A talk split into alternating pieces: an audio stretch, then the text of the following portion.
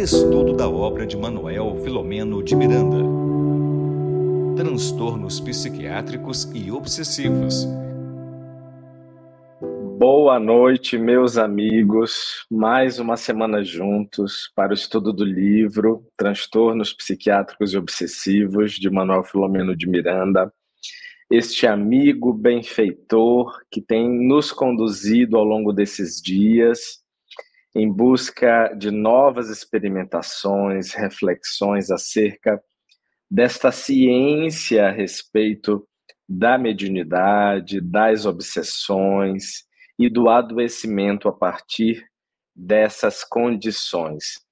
O nosso carinhoso abraço a todos aqueles que nos escutam, a todos aqueles que nos assistem ao vivo ou em outros momentos da semana este estudo online foi feito para você que busca se capacitar, busca ganhar em conhecimento e busca ser melhor. O nosso grande e saudoso abraço a todos aqueles que estão sempre conosco, todas as semanas. Tem gente entrando aqui nas mídias sociais, nas redes sociais do, do canal Espiritismo e Mediunidade. Inicialmente, nós queremos sempre abraçar, saudar os nossos parceiros que estão conosco todas as semanas, é, sempre disponibilizando os seus canais também para transmissão dos programas do canal Espiritismo e Mediunidade. Eu vou dar um abraço aqui na Norma, de Belém do Pará, na Rita Vital, dando abraços a Regina e a mim, um ótimo estudo a todos nós, Rita. A Dirana, o nosso carinho, o nosso abraço, sempre por aqui, sempre conosco. A Jaci Fernandes, a Olga e a Flaviane. A Flaviane aparecendo, meu Deus! De Tabatinga. Olha, Flaviane me achou, gente. Tabatinga, no interior do Amazonas. Um abraço, Flaviane. Nós estivemos juntos, nós estivemos no Centro Espírita Viana de Carvalho recentemente. Então, o nosso carinho, o nosso abraço. Hoje, vocês já viram que esse, esse capítulo de hoje, nós vamos continuar o capítulo 7, eu achei ele talvez um dos mais importantes até aqui. Ele fala sobre as obsessões sutis e insidiosas. Então, nós vamos concluir. Eu dividi, na verdade, por conta própria, o capítulo. E eu dividi a primeira parte em que ele fala a respeito da esquizofrenia, um pouco da reencarnação, do Alzheimer, do mal de Alzheimer ou demência de Alzheimer e do Parkinson. E na segunda parte, então, tem um caso para a gente analisar hoje. E eu fiz aqui uma colinha, que era para a gente conversar bastante, aproveitar esse tempo que nós temos. Quero deixar também um abraço à Linda Miranda, que acabou de nos dar o nosso boa noite, dar uma saudação aqui. Então, todos juntos, a família reunida, Vamos lá discutir um pouquinho a respeito. Vou pegar aqui minha caneta azul para que a gente possa começar. Então, nós paramos exatamente no ponto onde haverá uma explicação a respeito do que acontece com o cérebro a respeito dos processos degenerativos parkinsonianos. Então, de uma forma é, resumida, o Parkinson é essa doença que eu comecei explicando da última vez, que afeta um órgão do sistema nervoso central chamado cerebelo. E o cerebelo, pode, pode permanecer aí mesmo nessa página, Regina, por favor. E o cerebelo, então, existe um cantinho do cerebelo chamado substância negra, ou substância nigrans, algumas é, denominações falam a respeito, é, falam com essa terminologia, sim, acredito que seja um latim, Enfim, nesse lugar, então, há a produção de um neurotransmissor extremamente importante para nós, chamado dopamina. E a dopamina é produzida aí, como está dizendo aqui na segunda linha, e ela então passa a produzir, a, a, a, a ser levada para diversas regiões, não só do sistema nervoso central, como dos músculos também. Então, o que é assim de mais importante, por exemplo? O ajuste fino, por exemplo, aquele que a gente consegue pegar na caneta e organizar a mão na caneta para escrever, isso é a dopamina que nos ajuda a realizar. Quando esse local do cerebelo, a substância negra, vai perdendo a sua capacidade de produzir dopamina, nós também vamos tendo uma marcha, um caminhar típico do Parkinson, os tremores. Por isso que nós vemos o, o, o paciente portador de Parkinson sofrer estes tipos de abalos acerca da musculatura, abalos que têm relação com o sistema motor. E aqui, no capítulo, fala o seguinte: compreendemos, porém, que nem todos os casos tenham influenciação obsessiva.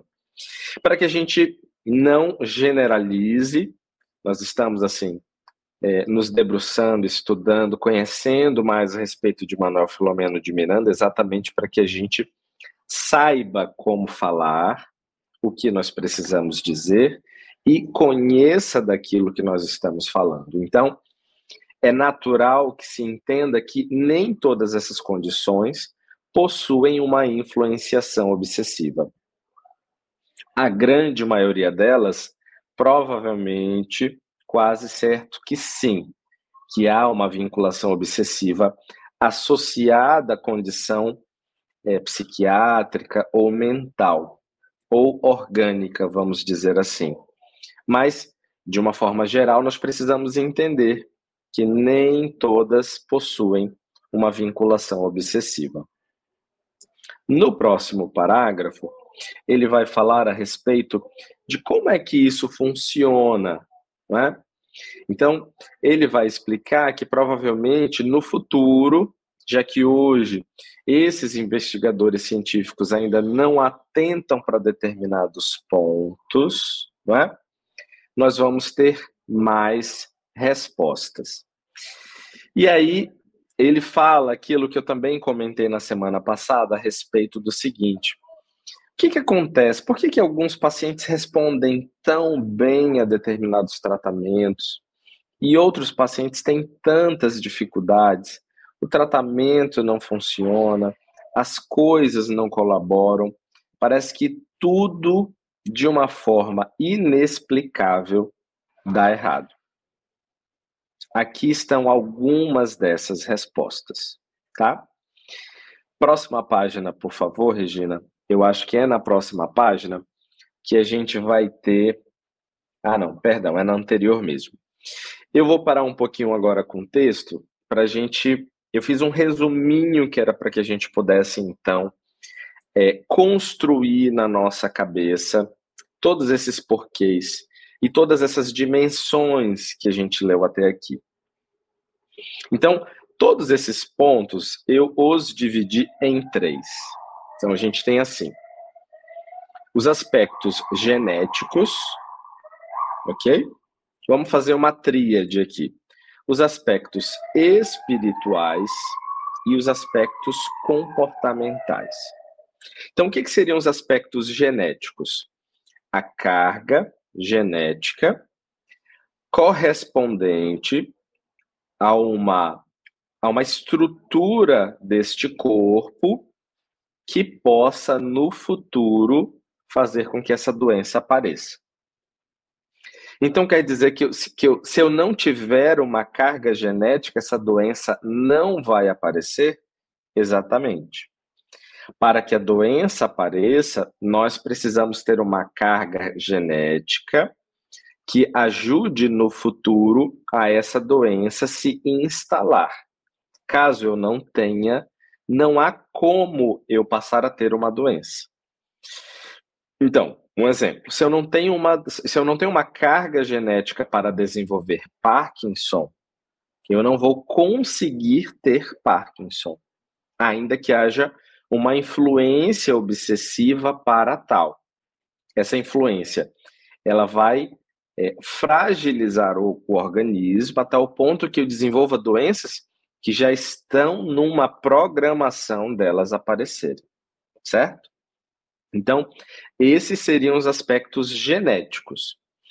O que é o que está por trás dos aspectos genéticos? O que, que está por trás da genética? Lembra o que a gente estudou? O que que o que, que está então por trás desse, desse somatório de informações contidas num DNA que produzirão X ou Y e não Z? É um perispírito. Então, este perispírito guarda as matrizes deste corpo que está sendo gerado e que vai existir no futuro. É o modelador biológico que vai originar a carga genética, que vai originar, que vai, de uma certa forma, juntar todas as informações que eu preciso para ter o corpo que eu preciso. Então, se eu preciso ter um corpo é, que me dê condições de enfrentar uma expiação em determinado ponto, com determinada doença, seja clínica, seja neurológica, seja psiquiátrica, então é esse perispírito que vai é, produzir este corpo a esta maneira, desta forma. Perfeito.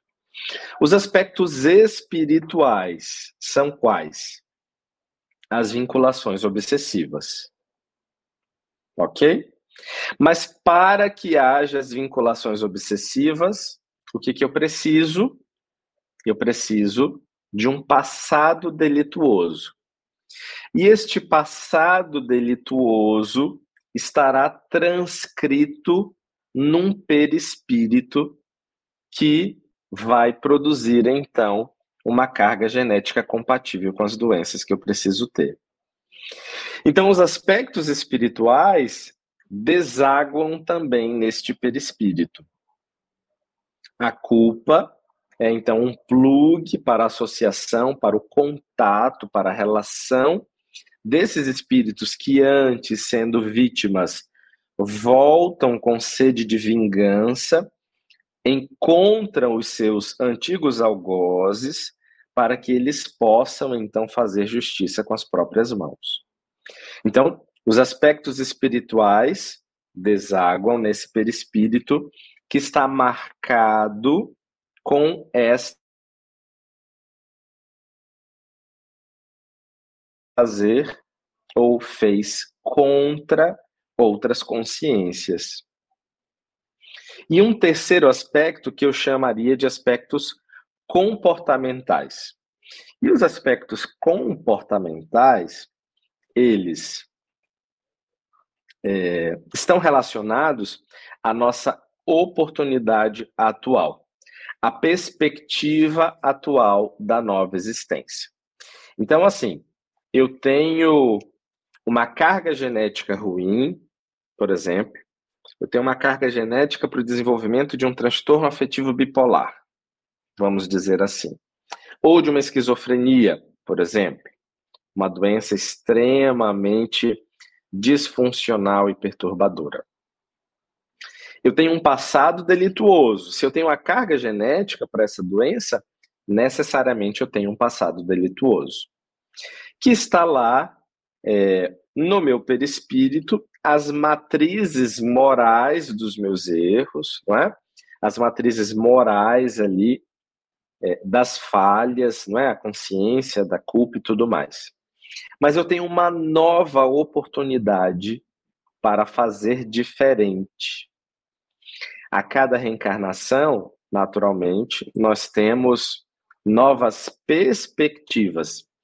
Então, eu tenho um passado que fala contra mim. Eu tenho um perispírito que ratifica o que eu vivi no passado. Eu não fui, ah, não fiz por onde merecer algo melhor hoje. Então eu tenho as matrizes do que eu posso adoecer hoje, mas eu tenho os aspectos comportamentais que vão reunir uma, um conjunto de ações que podem abrandar o que poderia aparecer ou simplesmente adiar o que poderia aparecer em termos expiatórios no corpo, como as doenças, ou ainda nem surgir aquela determinada situação. E mais, esse conjunto de ações me ajuda também a estar mais imune a esses opositores que tentarão contra mim, porque eles me conhecem, os opositores pessoais. Quais são essas ações? A primeira delas, lógico, fazer o bem. Então, quando eu começo a realizar o bem, quando eu me volto para a prática da caridade do bem, eu também aproximo de mim quem? Eu cultivo quem? A presença de benfeitores espirituais.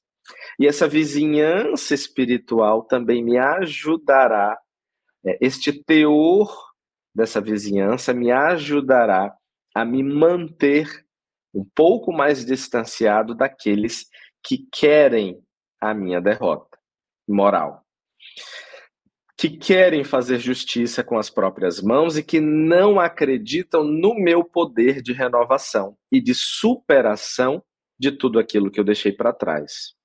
Fizemos, na verdade, e eles ainda nos têm como aqueles do passado, sem acreditar que a gente tenha feito alguma mudança de verdade. Nós já falamos várias vezes aqui sobre o olhar moderno da nova psiquiatria. E quais são essas ações? Olha como isso se entrosa com o que a gente vem falando ao longo das semanas. O lazer, sorrir, ter bem-estar, ter boas relações, o cultivo de relações vigorosas, de relações firmes, que transformam positivamente o seu dia a dia, que fazem a sua vida ter sentido. O cultivo da espiritualidade, que mais? Ou da religiosidade, práticas meditativas, a sua relação com Deus, o tratamento medicamentoso, a psicoterapia, essa visão integral da saúde. Então, se eu estou disposto às mudanças, se eu estou disposto a ser melhor, eu vou reunir tudo isso num olhar sobre os pontos negativos da minha vida, quer sejam as dificuldades na convivência com determinados familiares, parentes, amigos, as dificuldades na convivência no trabalho, na casa espírita, em qualquer lugar que eu esteja, a minha relação, o meu olhar positivo com as provações que eu enfrento na minha vida, seja determinadas condições temporárias, passageiras ou permanentes, questões de doenças. Então, percebe que ao ter essa relação positiva com as coisas, ao acreditar em Deus, ao aceitar o tratamento, consciente da minha condição, eu vou preenchendo, eu vou contornando todas essas possíveis situações que me trariam amargura, desistência, revolta, eu faço um outro movimento em que eu não vou de encontro, mas ao encontro das coisas ruins difíceis que eu não quero viver porque me fazem sofrer, mas que são benéficas para mim. Então, eu vou ao encontro delas, aceitando-as na minha vida, sabendo que essas condições, por mais longas que possam parecer, continuam sendo passageiras quando nós temos a visão do espírito. Então, nesses três aspectos ou nessas três dimensões, nós conseguimos reunir todas essas falas dos benfeitores espirituais até aqui, que nos ajudam a compreender as condições difíceis que se instalam nas nossas vidas, nas vidas dos nossos parentes, e que a gente não sabe exatamente por onde começar. Essa estratificação ajuda, nos ajuda a construir um olhar sobre isso. Por exemplo, eu tenho na minha própria família um caso de uma doença como essa. Eu tenho na minha família um, um, um caso é, de doença de Alzheimer, de demência de Alzheimer. E este familiar que é muito caro, muito querido, é alguém que eu amo muito, tem uma consciência de culpa muito forte, muito presente.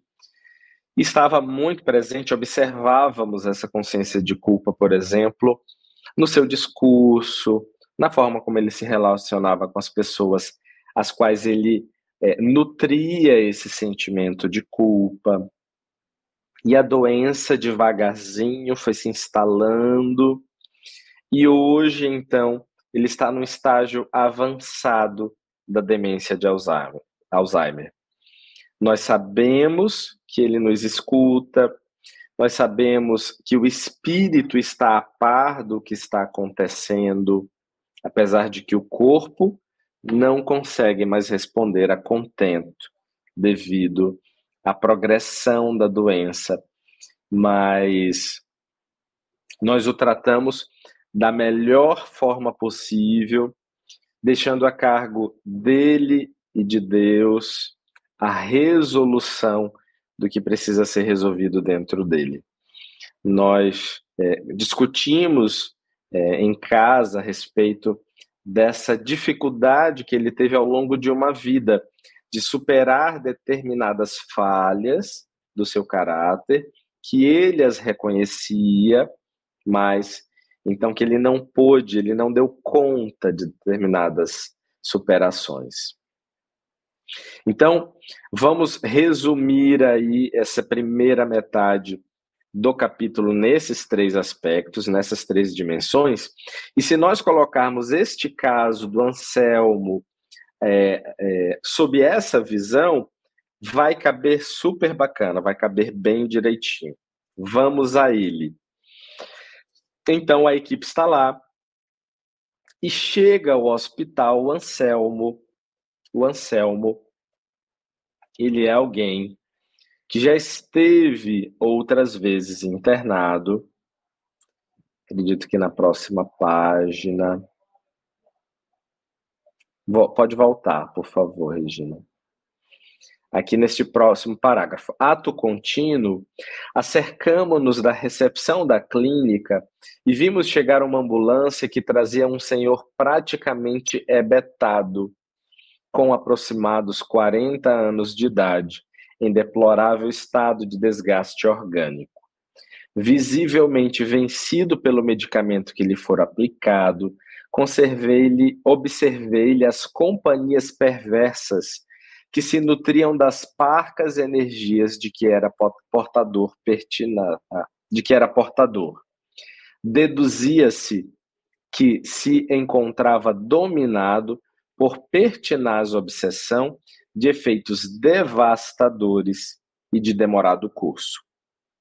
Então, o capítulo introduz um caso do Anselmo. E aí então, o Anselmo, ele é um paciente da clínica, já esteve outras vezes lá, ou seja, já houveram outras tentativas de superar este vício, e o Anselmo, então, é dependente, ou como a gente chama, ele tem um transtorno por uso de cocaína.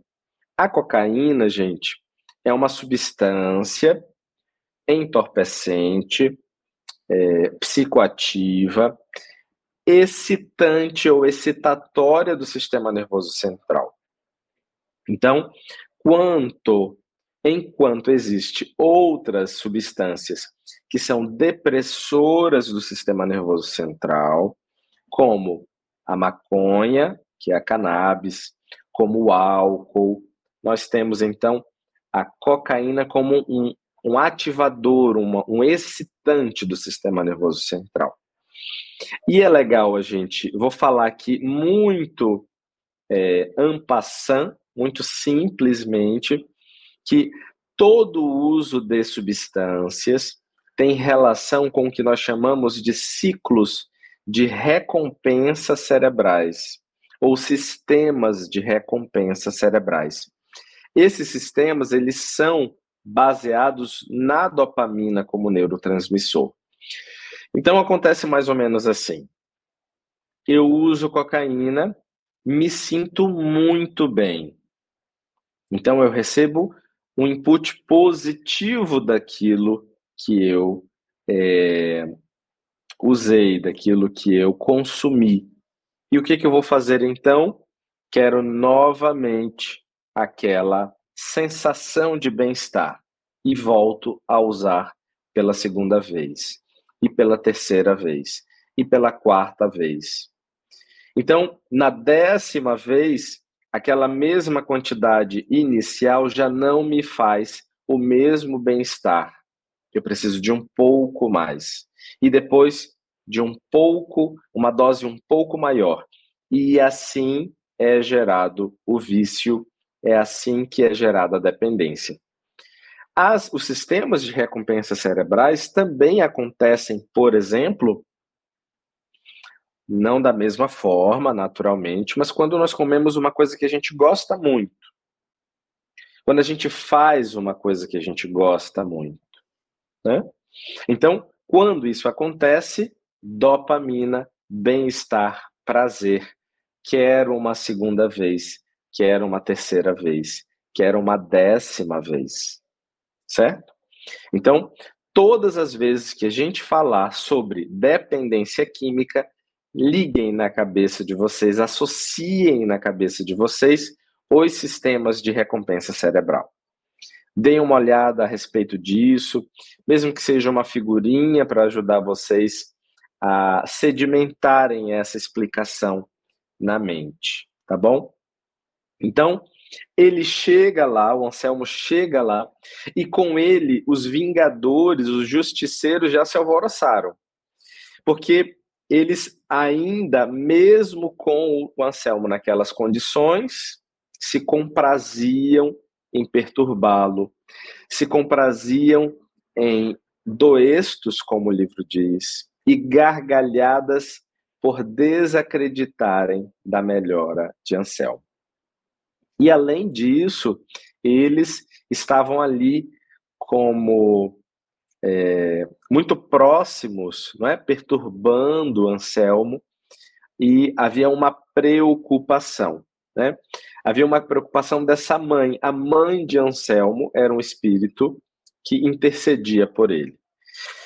E aí, a médium Maria Modesto, em espírito, se aproximou dele para que ele para que pudesse ver o que, que realmente estava acontecendo, por que, que ele passava por isso. E rapidamente foi mostrado que Anselmo, numa existência muito próxima à atual, tinha sido europeu de nascimento e tinha vindo para o Brasil, se instalado em terras daquela região, acreditamos ser ali São Paulo, Minas Gerais, daquela região pelo fato de é, do desenvolvimento agrário. Então ele se tornou um senhor de terras, um empresário de terras. E o que, que ele começou a fazer então? Acho que no próximo parágrafo, na próxima página. Isso. Então, nosso irmão aqui esteve reencarnado nesta região. Pode ir destacando, por favor, Regina. E aí, ele amealhou rapidamente sólida fortuna, porém ele tinha um perfil inescrupuloso e venal. E o que, que ele passou a fazer? a explorar outros compatriotas que também anelavam por uma independência econômica, escravizando-os praticamente em trabalhos exaustivos e degradantes.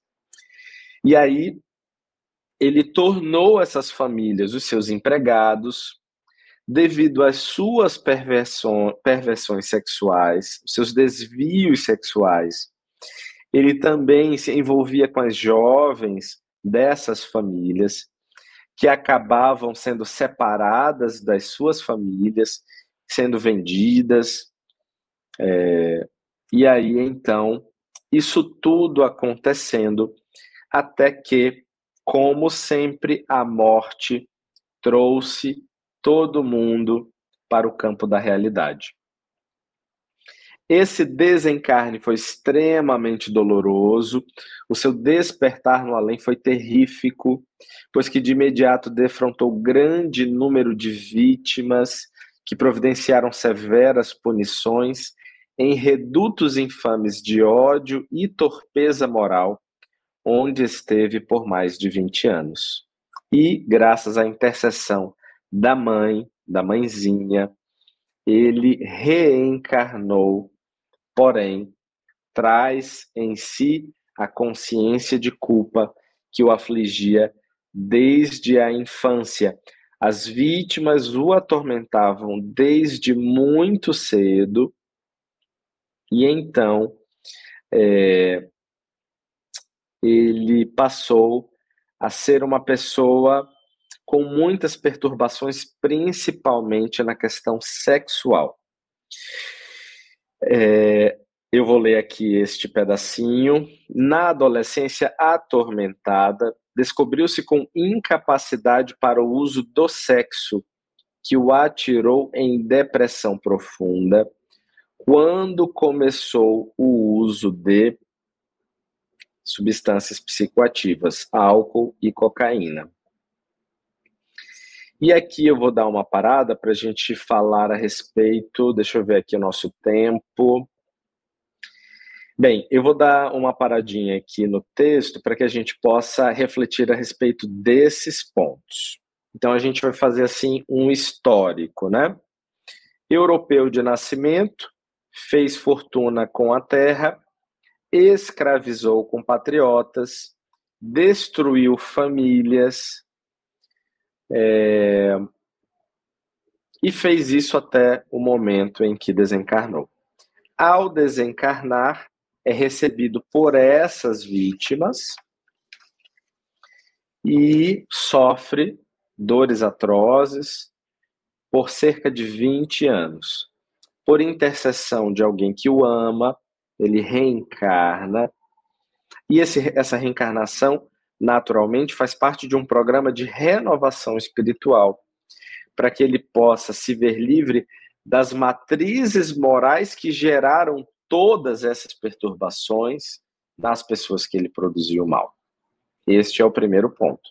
Renovação espiritual, progresso, não é?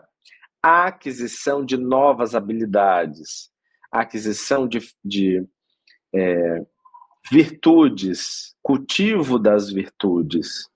Estes são os únicos meios da gente conseguir superar tudo aquilo que a gente deixou para trás. Então, olha só o que, que aconteceu.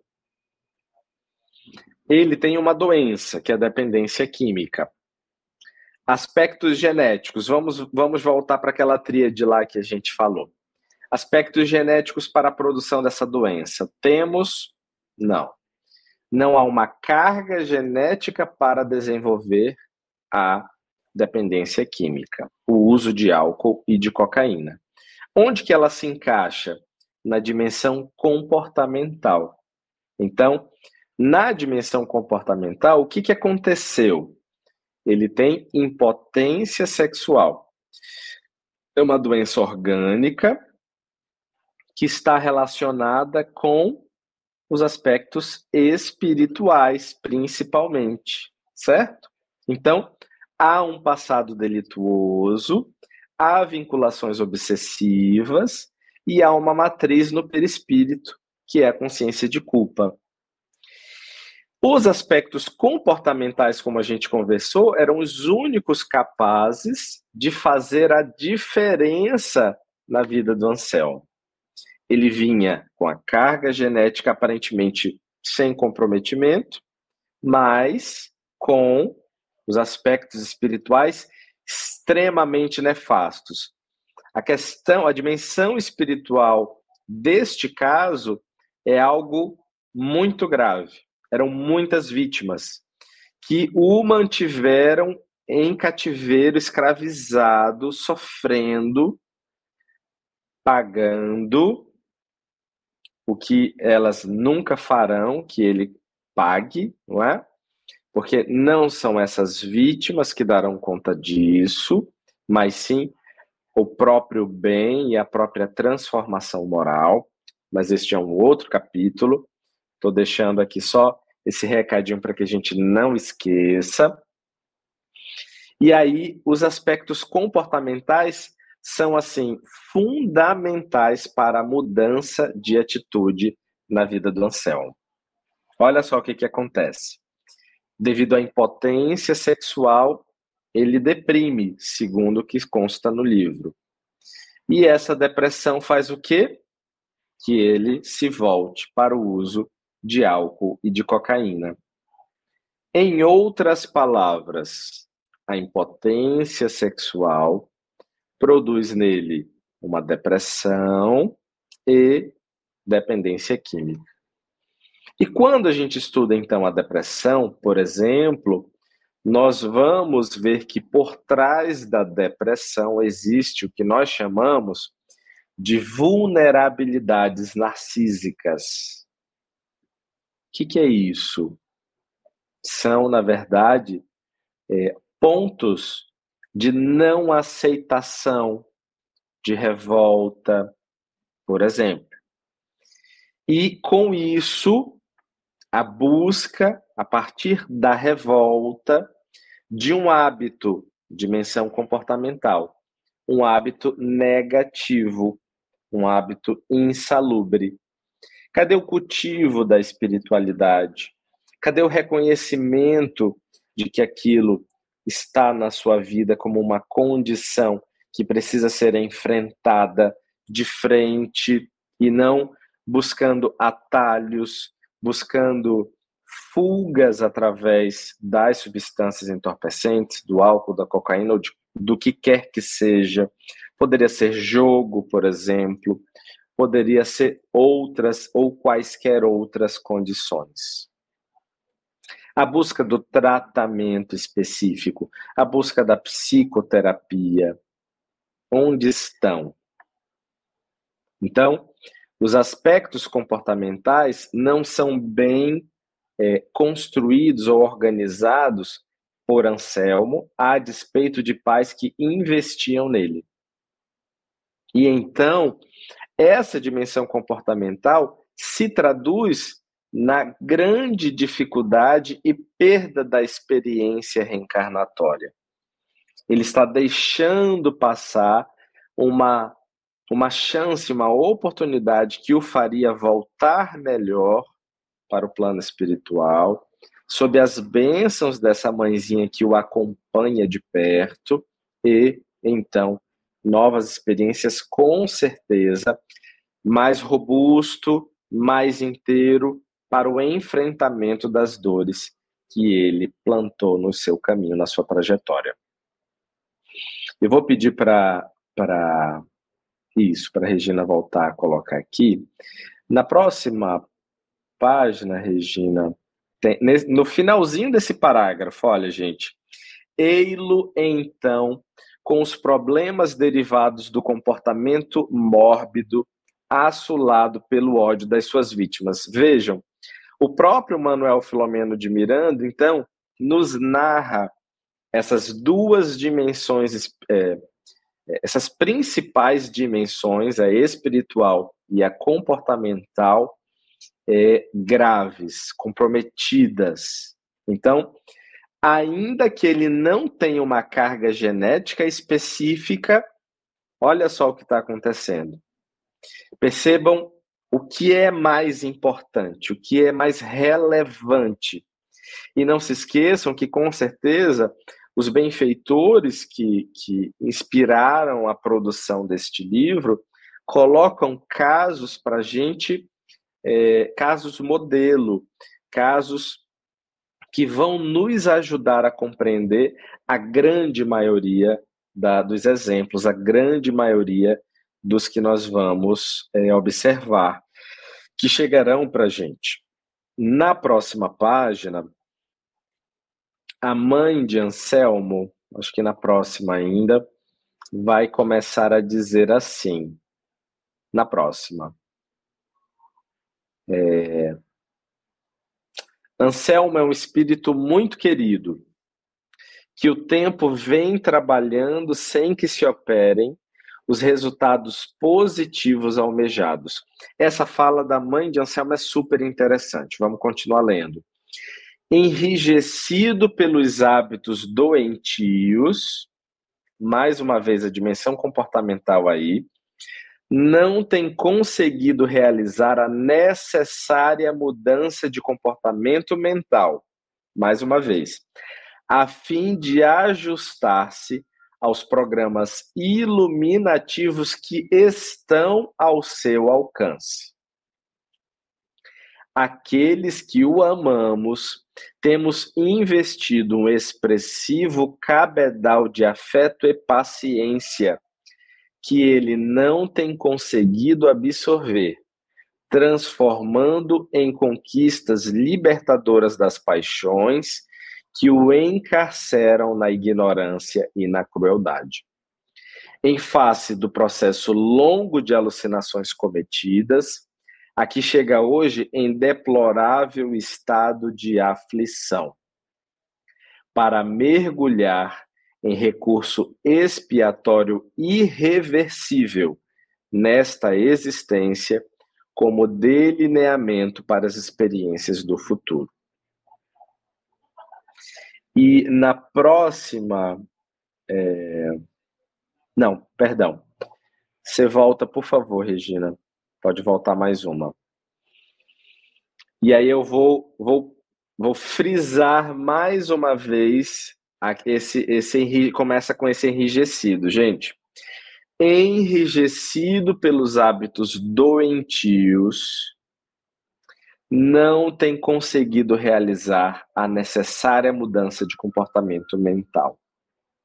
Então, cristalizado em hábitos doentios. Inflexível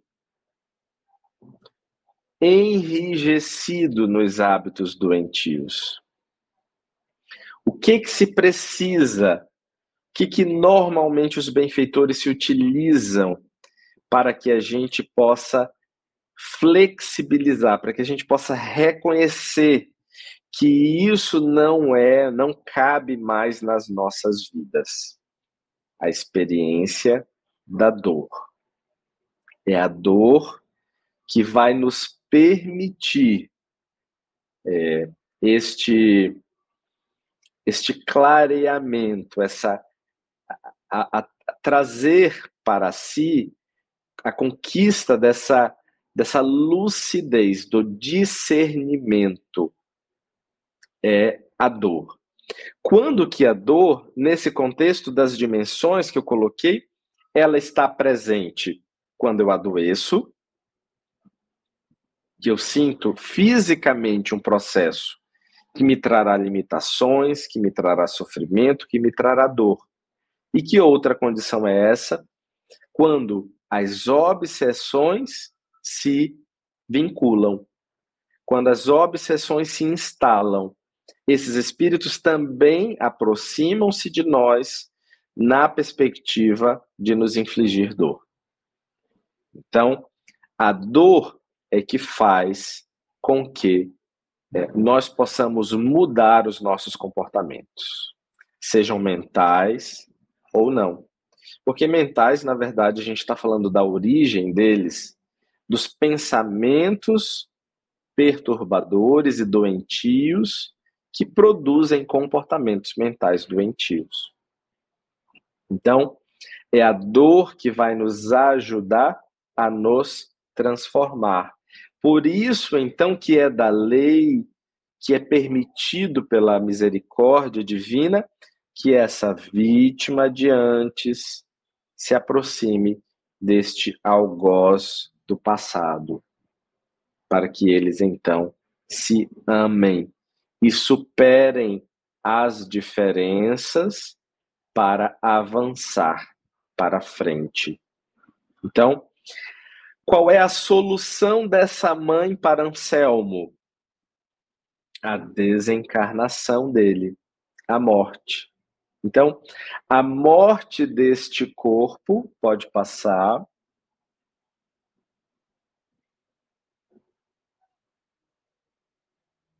Sim, pronto. Acredito que o filho querido deverá retornar dentro de algumas horas. A minha preocupação é com o prosseguimento do seu martírio obsessivo, desde que as vinculações com os adversários são muito poderosas. Assim, venho pensando, assim pensando, venho interceder junto ao dedicado psiquiatra, no sentido de impedir o seu arrastamento pelos inimigos a alguma região inferior. Pode passar. Por que essa preocupação e essa intercessão, já que aparentemente esta vida ela foi dedicada a esses comportamentos mentais doentios? Porque não dispôs na sua angústia de tempo mental para reflexão. A segunda oração da fala dela, aqui, Regina, por favor, terceira linha não dispôs na sua angústia de tempo mental para reflexão, martirizando-se com a culpa inconsciente instalada nos refolhos da alma, sem valor espiritual para enfrentamento. Olha que maravilha isso. A culpa, a consciência de culpa não adiciona nada, não nos ajuda em nada não nos faz pessoas melhores ou pessoas arrependidas ou pessoas que reconhecem a sua pequenez e a sua necessidade de se transformar. A culpa é, como várias vezes a própria Joana de Ângeles já nos colocou, é um peso inútil, é um peso morto que só traz malefícios à nossa economia afetiva. Mas ele então recebe essa intercessão para que não retorne aquelas regiões em que ele era obsidiado, em que ele era preso, porque não teve condições de refletir. Há também que se diga desta forma, que se seja justo, porque o fato dele não ter tido a, a possibilidade de reflexão não é? O fez, por exemplo, é, tornou mais difícil, mais complexa essa proposta de renovação.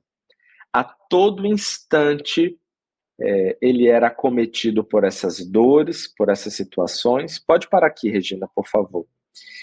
E aí, então, qual foi a situação? O último parágrafo aqui. O que, que vai acontecer? Um pequeno coágulo se desprenderá da carótida esquerda, ensejando-lhe um acidente vascular cerebral de expressivo curso, cujos efeitos lhe serão benéficos, porque ele será retirado do corpo antes que ele saia da vida pelo suicídio. Essa é então a fala da mãe para que é, a terapêutica do, da desencarnação seja salvadora e oportuna. É retirado do corpo para que seja protegido dele mesmo e desses verdugos espirituais que o perturbam desde muito cedo. Gente, e é isso que acontece então, não é? Eles vão trabalhar para que Anselmo possa desencarnar através de um AVC e que ele seja, como a própria mãe coloca no texto, encaminhado para uma nova experiência expiatória é, que já está mais ou menos organizada, engatilhada, como a gente diz aqui, para o Anselmo. Hoje nós tivemos essa, esse resumão do capítulo 7 e este caso do Anselmo bastante interessante que ilustra o que nós falamos em termos gerais dos pontos que existiam em comum entre a esquizofrenia e as doenças de Alzheimer e de Parkinson.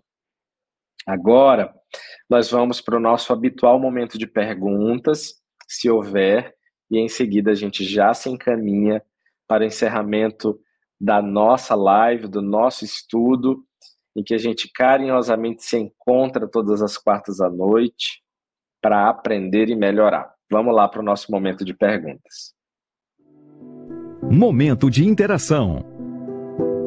Perguntas e respostas. Mais uma vez, a minha amiga Dirana. Quando eu encontrar com ela, eu quero dar um abraço na Dirana. Vou já procurar no mapa onde é Itupeva, Dirana, para a gente já programar um encontro. A Dirana pergunta assim: Tiago, como os medicamentos atuam na esquizofrenia e como convivermos com alguém com esquizofrenia. Os medicamentos atuam na dopamina, inclusive, viu? Os, os, o comportamento alucinatório, os sintomas psicóticos, em que o paciente diz ver pessoas, ouvir coisas e acreditar que está sendo perseguido, que são é, os sintomas chamados positivos da esquizofrenia, os mais caricatos, os, os que mais são percebidos, os medicamentos ajudam a organizar essa desorganização cerebral que está relacionada à dopamina também, assim como na dependência química. A dopamina tem um papel importante nos sintomas psicóticos da esquizofrenia e aí a gente entende que, de alguma forma, o medicamento ajuda na organização, não é? ajuda a arrumar a casa. Então, a carga genética trouxe a fragilidade para o aparecimento da doença. A doença apareceu. O remédio ajuda a reorganizar deli esses delicados sistemas de neurônios que, que funcionam à base de dopamina e naturalmente também diminuem a influência espiritual sobre este organismo. E como é que a gente convive, Dirana, com alguém com esquizofrenia? A gente convive como alguém que reconhecidamente tem um problema de saúde, que precisa de cuidados, e essa convivência vai ser mais próxima da normalidade ou de uma convivência comum quanto menos acometido por crises, quanto menos grave for este paciente. A esquizofrenia, ela transforma o paciente de tal forma que ele se embrutece, ele perde é, compreensão, ele perde capacidade cognitiva, ele perde a habilidade de ter emoções, de vincular emoções ao que ele diz. Então, quanto mais crônico esse paciente e quanto menos bem cuidado ele for, mais grave ele será e mais difícil a convivência. Quanto mais resignado ele for, quanto mais bem cuidado ele for, e menos crises ele tiver, melhor será esse paciente. Mais é, tranquila será a sua convivência com as outras pessoas. Eu acho que a gente tem mais uma perguntinha. Rita Vital está falando com a gente aqui. Boa noite, Rita. Vivi uma experiência muito difícil com uma pessoa da família portadora de demência. Fiquei incrédula quando, 24 horas antes dessa mesma voltar ao plano espiritual, ela chamou por mim. Diante da surpresa dos profissionais de saúde que a seguiam, é, pois, a me, pois a mesma não pronunciava uma palavra há mais de seis anos. Como a medicina explica tudo isso? Obrigada. Rita, a medicina, é, especialmente, tem uma parte dentro da medicina que é que eu amo de paixão, que se chama cuidados paliativos. São os cuidados no fim de vida. Independente das condições, em alguns casos, pode acontecer isso que você viveu. O espírito, é, momentos antes da morte, ele ganha lucidez, flashes de lucidez, e reúne todas as suas forças, todas as suas energias para dar os seus últimos avisos, falar o que é preciso e seguir em paz. E talvez tenha sido isso que tenha acontecido com este familiar seu. Que bom que você pôde passar por essa experiência, porque ela apaziguou o coração de quem foi e também trouxe alívio e certezas ao seu coração.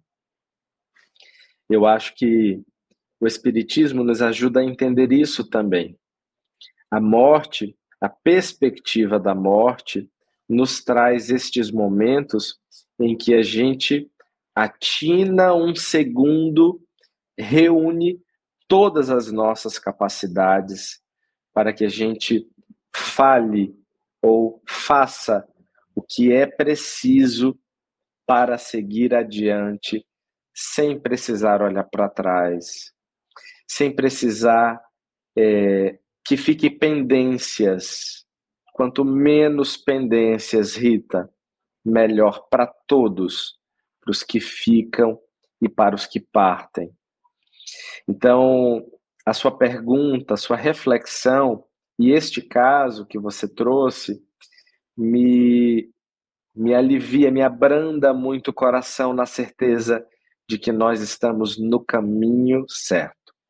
É aprendendo sobre essas verdades que nós vamos alcançar o nosso bem-estar espiritual, a nossa paz de espírito, porque ela naturalmente nos levará ao cumprimento dos nossos deveres, e isso vai produzir a consciência tranquila deste dever bem cumprido. O nosso carinhoso abraço a todos vocês. É um grande prazer estarmos juntos.